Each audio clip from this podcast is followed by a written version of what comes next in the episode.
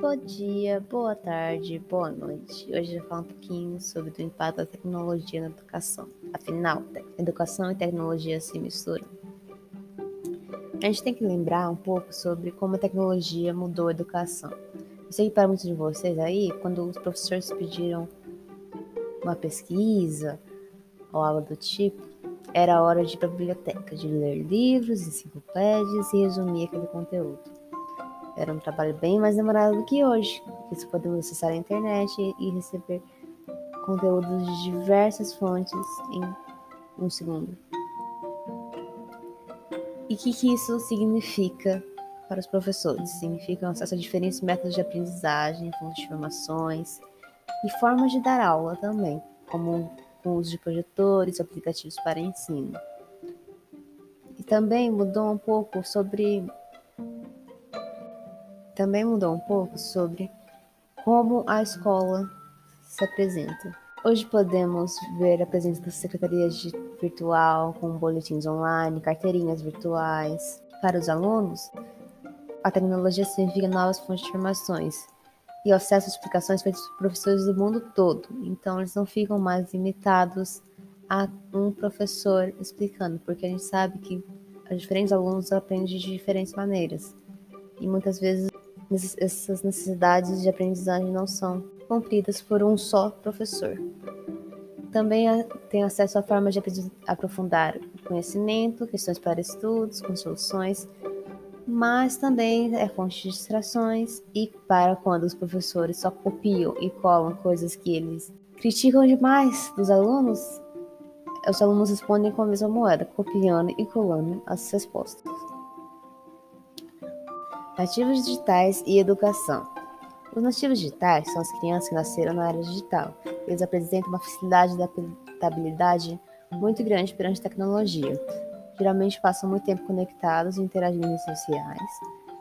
E pela facilidade deles em, em lidar com a tecnologia, eles conseguem obter respostas em segundos, o que torna a lógica conteudista muito menos eficiente e atrativa, uma vez que não tem por que repetir, decorar conteúdo se você pode, em um segundo com o celular na mão, descobrir tudo sobre aquilo o que também se traduz no, no desinteresse de aprendizagem passiva.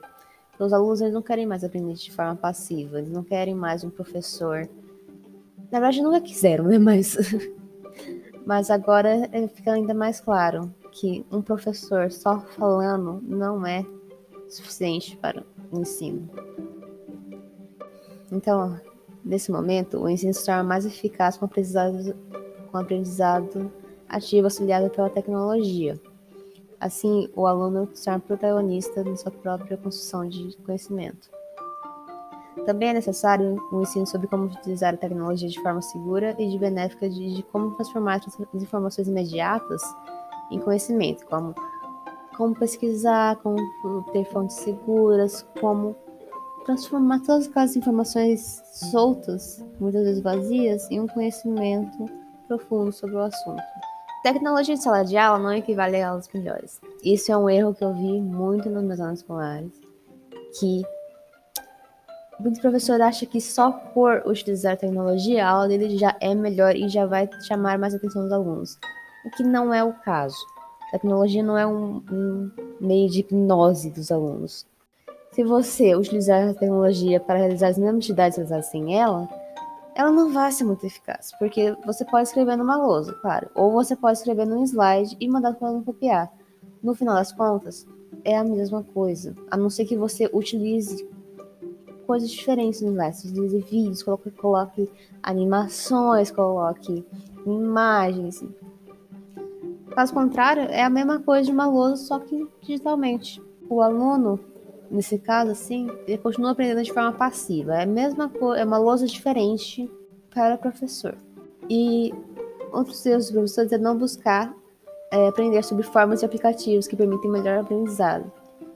Muitas vezes, alunos conseguem produzir slides mais interessantes e mais bem feitos do que os professores, que simplesmente escrevem lá o conteúdo. E isso é por quê? Porque porque os alunos, principalmente nas atividades digitais, são curiosos. Eles vão, eles fuçam, eles procuram. Coisa que a gente não vê muito nos adultos em geral. Eles também muitas vezes se sentem desmotivados a continuar no ensino passivo, porque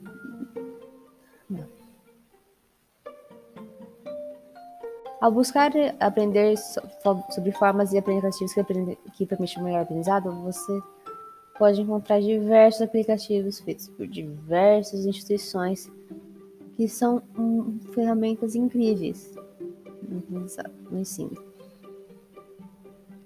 Ao não entender a tecnologia como um meio, e sim como um fim, eles não, não entendem que. Outro problema é não entender a tecnologia como um meio a tecnologia não é uma solução, não é um fim, é só uma forma de levar o ensino ao aluno, de construir, no caso, com ele. A educação na pandemia e a tecnologia, essa pandemia que chegou surpresa para muitos, ela transformou a educação em várias maneiras. Ela abriu muitas possibilidades para o ensino remoto. Porém, esse mundo acaba muitas vezes sendo explorado devido a tentativas de realizar atividades normativamente. Então, o professor, e muitas vezes os professores orientados pela direção, inclusive, acabam realizando as mesmas coisas que eles realizariam em sala de aula de forma remota. Ou seja, as cinco horas de aula vivo pelo Zoom e pelo Meet. Ou professores que abrem aula e manda um questionário para responder e, e, e força o aluno a ficar na sala do Meet o tempo todo enquanto ele responde, mesmo sem estar sendo trabalhado nenhum conteúdo naquele momento. O Meet também foi muito usado para encontros ao vivo com o professor e foi um grande avanço. Um atraso, entretanto, foi a insistência dos trabalhos manuscritos, mesmo na citação. Isso demonstra a resistência dos professores em inserir a tecnologia na educação. Porque muitos professores pensam que, não, eu vou fazer fazer manuscrito, porque se fizer manuscrito, eles não vão copiar da internet. Olha, como aluno eu falo assim, copia sim. A diferença é que aqueles alunos que copiam e colam a página inteira, não vão copiar a página inteira manualmente por preguiça muitas vezes. Mas ainda assim, eles vão copiar resumidamente o conteúdo da internet. Não faz diferença se vai ser manuscrito ou se vai ser digitado. Isso. Inclusive, em caso de trabalho digitado, há a possibilidade de ver é, onde o aluno utilizou a ferramenta de copiar e colar. E é claro também, o é, professor deve ser capaz de te reconhecer, caso aquela, aquele trabalho, aquela atividade seja feita apenas pelo copiar colar. É necessário que incentive e cobre também a construção de conhecimento por parte do aluno. Então, deve-se cobrar a construção de conhecimento por parte do aluno.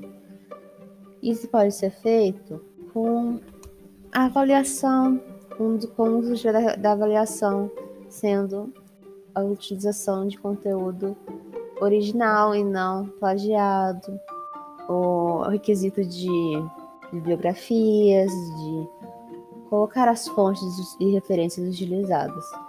No ano passado e nesse ano, a gente viu um aumento muito grande dos interesses dos alunos, porque a escola, apesar de ser um ambiente de ensino, é muito mais do que isso, também é um ambiente de trocas e de é ambiente social mas com a perda da escola física, muitas vezes só fica as atividades e as aulas, que são feitas muitas vezes de forma para o aluno aprender de forma passiva, o que aumenta o desinteresse.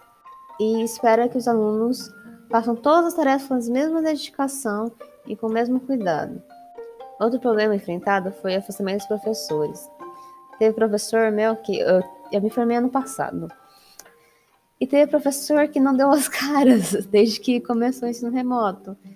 Que foi muito triste, porque era, muitas vezes era professor que nunca foi um professor ruim, nunca foi um professor desinteressado com a turma. Mas acabou não tendo nenhum momento com ele. Às vezes mandavam um, um, umas mensagens de incentivo, que eram muito apreciadas, mas muitas vezes a gente não tinha aquele contato, aquele carinho, aquele aquela demonstração de interesse mesmo por parte dos professores, né? O que também aumenta desinteresse por parte dos alunos, porque muitas vezes você sente que o professor não está ligando para o que você faz, ele não se importa, você sente que ele só vê se você mandou ou se não mandou, que ele não se importa com o que você está aprendendo de verdade.